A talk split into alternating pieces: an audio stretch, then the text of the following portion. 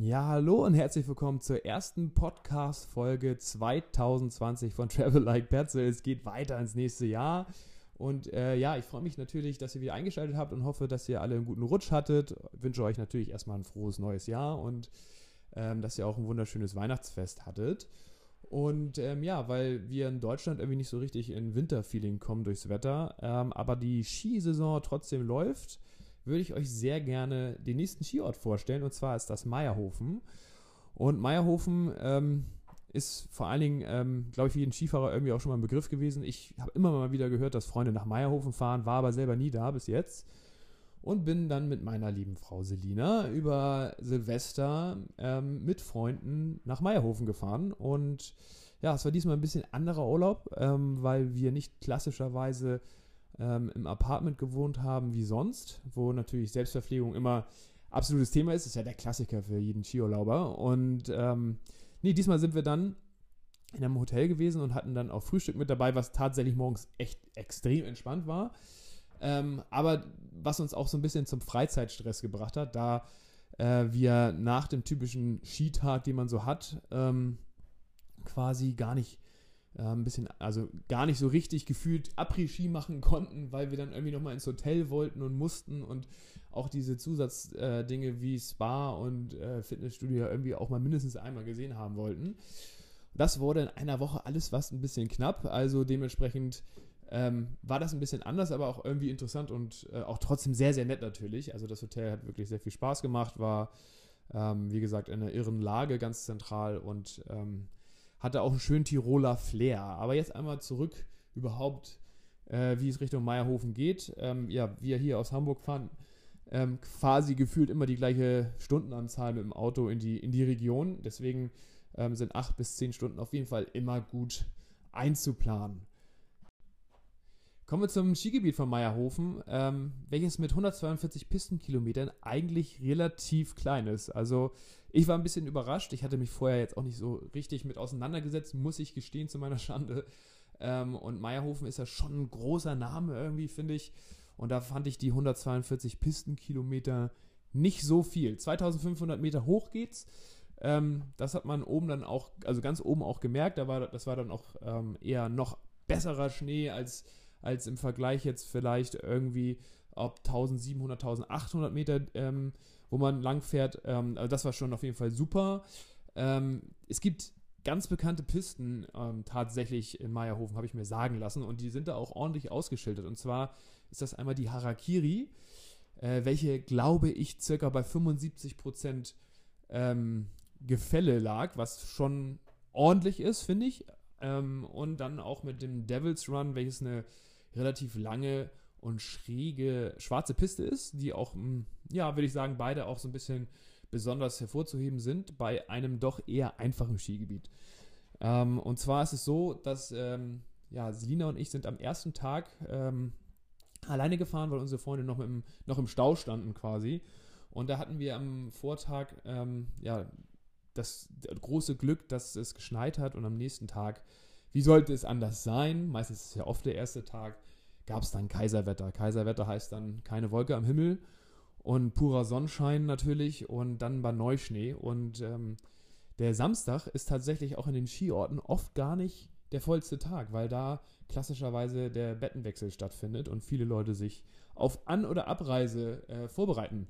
Ja, wieder zurück zum Kaiserwetter und zu dem ähm, wunderschönen Skitag, den wir hatten. Der erste Tag war wirklich ganz, ganz besonders, weil relativ wenig los war auf den Pisten und wir zum ersten Mal in den Skigebiet ohne große Vorbereitung ähm, ja, hochgefahren sind und losgefahren sind. Und das hat ähm, richtig, richtig, richtig Bock gebracht, muss man sagen, weil ja, meine liebe Frau auch extrem gut Ski fährt und wir da wirklich den ganzen Tag ordentlich gepäst sind und einfach auch mal drauf losgefahren sind, ohne dass wir richtig wussten, wo es hingeht. Wir haben da auch dann wieder eine witzige Story zu erzählen und zwar meinte Selina dann, ja, pass mal auf, lass mal hier links runterfahren. Die hatte auch jetzt neue Skier, die für Tiefschnee auch gut sind und ähm, lass mal runter und mal gucken, wo es da hinführt. Und ich habe dann nur Selina gesagt, ich habe keine Ahnung, ich fahre jetzt zum ersten Mal im Skigebiet. Ähm, ich habe auch jetzt irgendwie null auf irgendeine Karte geguckt.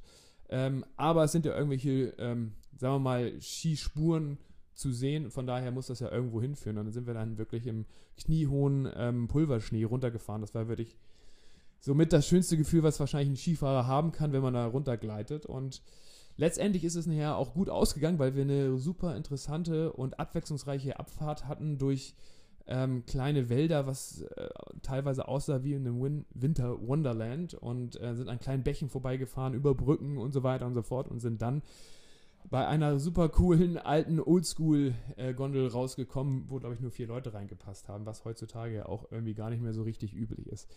Also, der erste Skitag war wirklich, ähm, war wirklich ein Ausnahmetag, also außergewöhnlich vor allen Dingen und hat sehr viel Spaß gemacht. Und äh, ja, was man sonst noch zum Skigebiet sagen kann, was sehr, sehr positiv aufgefallen ist, dass es nie richtig voll wurde. Also auch äh, wenn man immer dachte, okay, jetzt ist, könnte es mal ein bisschen voller aussehen irgendwo, die Wartezeiten waren relativ gering. Ähm, es hat richtig, also es hat richtig, äh, ähm, also hat gar keinen Effekt gehabt, irgendwie eine Zeit jetzt zu wählen oder nicht zu wählen. Es hat äh, richtig gut geklappt ähm, mit dem Anstehen immer. Also man konnte wirklich relativ zügig immer wieder hoch auf den Berg. Gerade auch unten bei der Hauptbahn, die ja Penken heißt, ähm, die im, im, im, Stadtkern ist. Ähm, es hat einen ganz großen Nachteil, das Skigebiet. Das muss ich jetzt leider doch irgendwie einmal so erwähnen, obwohl wir das ja auch immer gerne eher ein bisschen positiv alles sehen. Und zwar ist, dass es keine Abfahrt gibt. Gefühlt ist der Berg falsch umgedreht oder der Ort wurde auf die falsche Seite gebaut. Eins von beiden auf jeden Fall ist ähm, wenn man mit einer Gondel, wenn man mit der Penken-Gondel hochfährt, dann sieht man, dass man über so eine Schlucht kommt und da auch relative Steinwände sind. Äh, und dort ist keine, gibt es keine Abfahrt äh, runter in, in, die Zentrale nach Meierhofen. Welches wir insgesamt schon ein bisschen schade finden, weil das gehört irgendwie immer dazu, die letzte Abfahrt am Tag dann nochmal eine Talfahrt zu machen. Ja, das war ähm, quasi jetzt erstmal alles zum Skigebiet. Kommen wir zu den Hütten und zum Après-Ski. Meierhofen verbindet, glaube ich, jeder ja auch ein bisschen mit Après-Ski. Auf jeden Fall hat es den Ruf, würde ich mal meinen. Und ähm, was uns aufgefallen ist, ist, dass wirklich äh, die Hütten sehr, sehr, sehr nett gebaut sind. Also es ist auch viel erneuert worden. Ich finde, es sind viele neue Hütten, haben einen coolen Stil, ähm, liegen richtig gut, haben viele, also haben viele äh, Hütten haben richtig schöne große Sonnenterrasse. Also in der Woche, wo wir jetzt da waren, gab es wirklich gefühlt Sonne nur pur und ähm, hat dementsprechend auch richtig Spaß gemacht, sich dann auch bei 0 Grad oder Minusgraden oder leichten Plusgraden da auf die Terrassen zu setzen und in der Sonne äh, sein ähm, Radler zu trinken oder sein Schnitzel zu essen und sein, oder sein Kaiserschmarrn natürlich. Ähm, und äh, also das fanden wir wirklich sehr, sehr schön. Also es gab mit der Casa Mandel und auch ähm, mit der Granatalm zwei ähm, Hütten, die herausgestochen sind, finden wir jetzt erstmal, aber ich, wir haben auch wirklich nicht alle Hütten jetzt ähm, besucht. Von daher äh, ist das jetzt erstmal ähm, ohne Gewehr. Ähm, aber insgesamt fanden wir, die Hütten doch haben einen sehr guten Eindruck gemacht. Und äh, ja, wenn man ein bisschen Abré machen möchte, dann kann man da auch in einer bestimmten Uhrzeit, so circa ab 14.30 Uhr würde ich sagen, geht es dann teilweise in der einen oder anderen Hütte auch schon ein bisschen los. Und ähm, da ist uns aufgefallen, dass besonders die Elchbar äh, da eine ganz, ein ganz besonderer Anlaufpunkt ist, da das die letzte Hütte ist, bevor man zur Penkengondel abfährt sozusagen. Und äh, hatte ich ja eben ja schon erwähnt, man muss ja die Penkengondel nehmen, um runterzukommen und die ist unmittelbar, unmittelbar vor. Das heißt, ähm, dort kann man dann sein letztes Getränk nehmen und dann ist, glaube ich, 17 Uhr geht es dann runter, die letzte Gondel. Ähm, und die Elchbar hat auch wirklich eine kleine nette Sonnterrasse und äh, liegt also wirklich, ähm, liegt eigentlich perfekt, um, um sozusagen das letzte Getränk zu nehmen oder vielleicht auch das zehnte. Dann hat man den Weg auch nicht mehr so weit. Also von daher, äh, die Elchbar können wir da auf jeden Fall empfehlen. Da war ganz gute Stimmung immer. Ja, unten angekommen, würde ich sagen, fällt man direkt in die Eisbar. Ähm, und zwar ist das äh, ja, also ich finde, es hat so ein Schirmbar-Feeling, aber hat gar keinen Schirm. Also von daher, aber es ist, es ist so ein kleiner Glaskasten, wo man reingeht und da ist auch jetzt doch ganz gut Alarm. Also da ist auf jeden Fall, das ist die Location, die uns am meisten aufgefallen ist. Und ähm, da kann man auf jeden Fall, würde ich sagen, auch nochmal bis zu später Stunde ähm, ein bisschen Spaß haben.